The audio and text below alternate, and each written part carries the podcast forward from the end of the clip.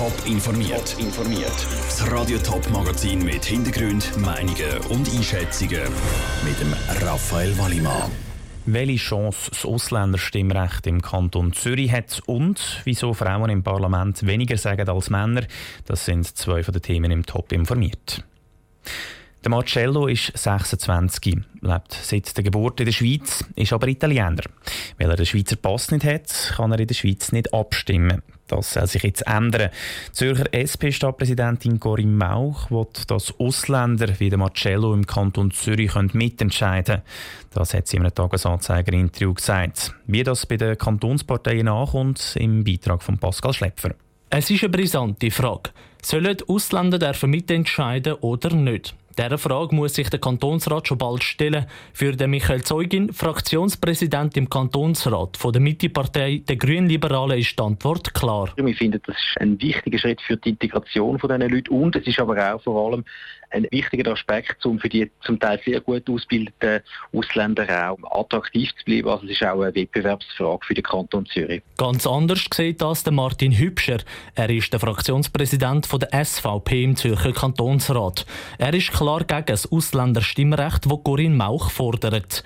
Ihn stört unter anderem, dass die Ausländer schon nach zwei Jahren in der Schweiz sollen dürfen mitentscheiden. Wir zweifeln sehr daran, dass man eben eigentlich das eigentlich schon kennt und auch zumal mitbestimmt und auch noch nicht das Bekenntnis abgibt, dass man dann wirklich auch da bleiben will, weil viele sind ja vielleicht auch noch vorübergehend in der Schweiz, weil sie eben gerade einen Job haben in der Schweiz, weil sie da arbeiten und dann fragen wir uns schon, ob das richtig ist, wenn die dann mitbestimmen für die Zukunft der anderen. Das Argument kann Esther Guyer nicht verstehen. Die Fraktionschefin der Grünen im Kantonsrat stellt sich klar hinter die Stadtpräsidentin Corinne Mauch. Ob es für den Vorschlag aber eine Mehrheit im Kantonsrat gibt, kann sie nicht sagen. Wir haben eine neue Mehrheit. Ich sehe durchaus Chancen, aber es wird harte Diskussionen geben und man wird einen Weg suchen müssen. Auch der SVP-Kantonsrat Martin Hübscher glaubt an ein Ja vom Kantonsrat. Das will er aber nicht akzeptieren. Er kündet an, dass die SVP in diesem Fall wird das Referendum ergreifen und dann stimmt das Volk darüber ab.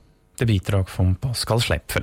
Gary Mauch wird nach der Sommerferien die Behördeninitiative beim Kanton einreichen. Mehr als acht Stunden ist jeder Ständerat durchschnittlich in den ersten drei Jahren der laufenden Legislatur am Rednerpult gestanden. Bei den Frauen sind es durchschnittlich zwei Stunden weniger. Das zeigt eine Analyse vom Beobachter. Ähnlich sieht es auch im Nationalrat aus. Männer reden deutlich mehr als ihre weiblichen Kolleginnen. Andrea Blatter hat von zwei Nationalrätinnen wissen, an was das liegt.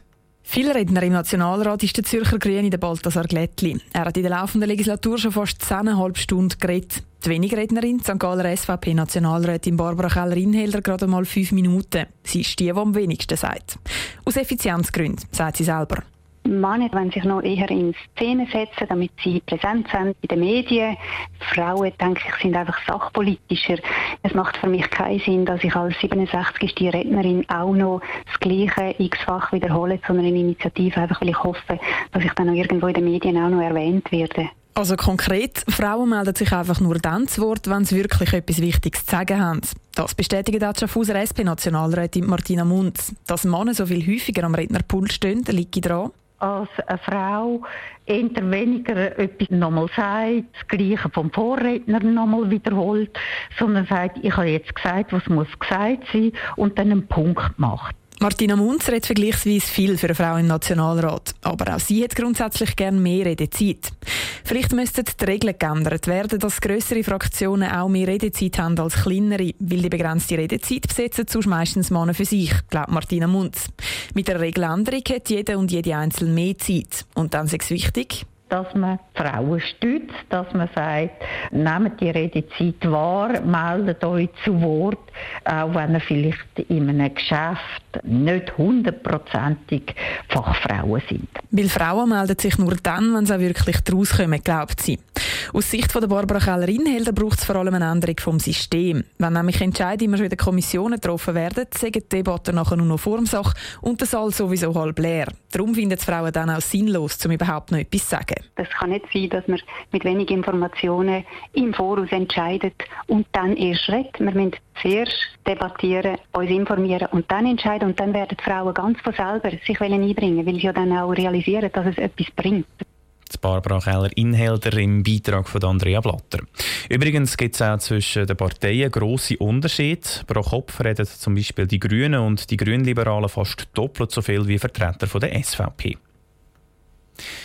Einmal pro Generation, also alle 20 bis 25 Jahre, feiern sich die Winzer vom Genfersee selber.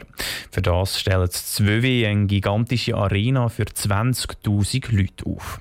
Das Jahr sind zum ersten Mal auch alle Kantone mit dabei und präsentieren sich am Fête de Vigneron im Welschland selber. Was Kantone, was Kantone aus dem Sendegebiet planen, im Beitrag von Rutschmenzi. Zwölf ist ab heute 25 Tage lang Party und Weintrinken angesagt. Am fetten Vigneron feiern sich die Winzer von der Genfer Region selber. Sich zum ersten Mal präsentieren kann sich das ja auch Kantü. So auch St. Gallen, wo am Samstag dran ist. Und sie gehen mit dem Motto «Kennen wir uns?» Auf WW, sagt Projektleiterin Elisabeth Federer. Wir schaffen verschiedene Begegnungsorte schaffen dort unten, wo wir St. Galler uns eigentlich mit den Westschweizer zusammen ein bisschen zusammentun Wir tun den ganzen See Promenade mit Küsseli ausstatten mit dem Logo «On Gone», wo man zueinander sitzen kann. Oder aber auch ein St. Galler Bratwurst bräteln. Und der Kanton St. Gallen will in den Winter 2 auch zeigen, dass sie im Kanton auch sehr guten Wein haben.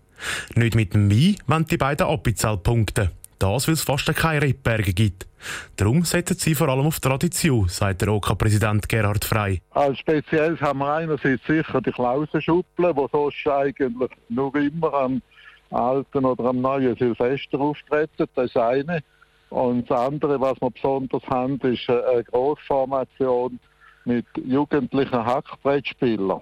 Mit diesen kulturellen Beiträgen ist das Appenzellerland am 9. August 2 am Winzerfest. Wie auch die beiden Ostschweizer Kantone will sich auch Zürich von der besten Seite präsentieren, sagt Andreas Melchior, Mediensprecher vom Kanton. Zwei Höhepunkte, das ist einerseits der große Festumzug mit rund 800 Teilnehmenden, darunter hunderte von kostümierten Zäuftern und auch kostümierten Winzer. Dann aber auch ein grosses Kulturprogramm auf Bühnen und in den Gassen von Vevey. Ein Programm, das sowohl Tradition und Brauchtum als auch Gegenwart und Moderne berücksichtigt. Zürich belebt am 4. August mit ihrem Programm das Winzerfest. Die Kosten für die einzelnen Auftritte der Kantone sind zwischen 200 bis 300.000 Franken. Der Rutschmenzi hat berichtet. Der Kanton Thurgau setzt bei seinem Auftritt am 5. August vor allem auf sein kulinarisches Angebot. Er bringt darum allerlei Früchte, aber auch Wein mit ins Welschland. Gleich wird sich auch der Kanton Schaffhausen am 2. August präsentieren. Top informiert, auch als Podcast. Mehr Informationen gibt es auf toponline.ch.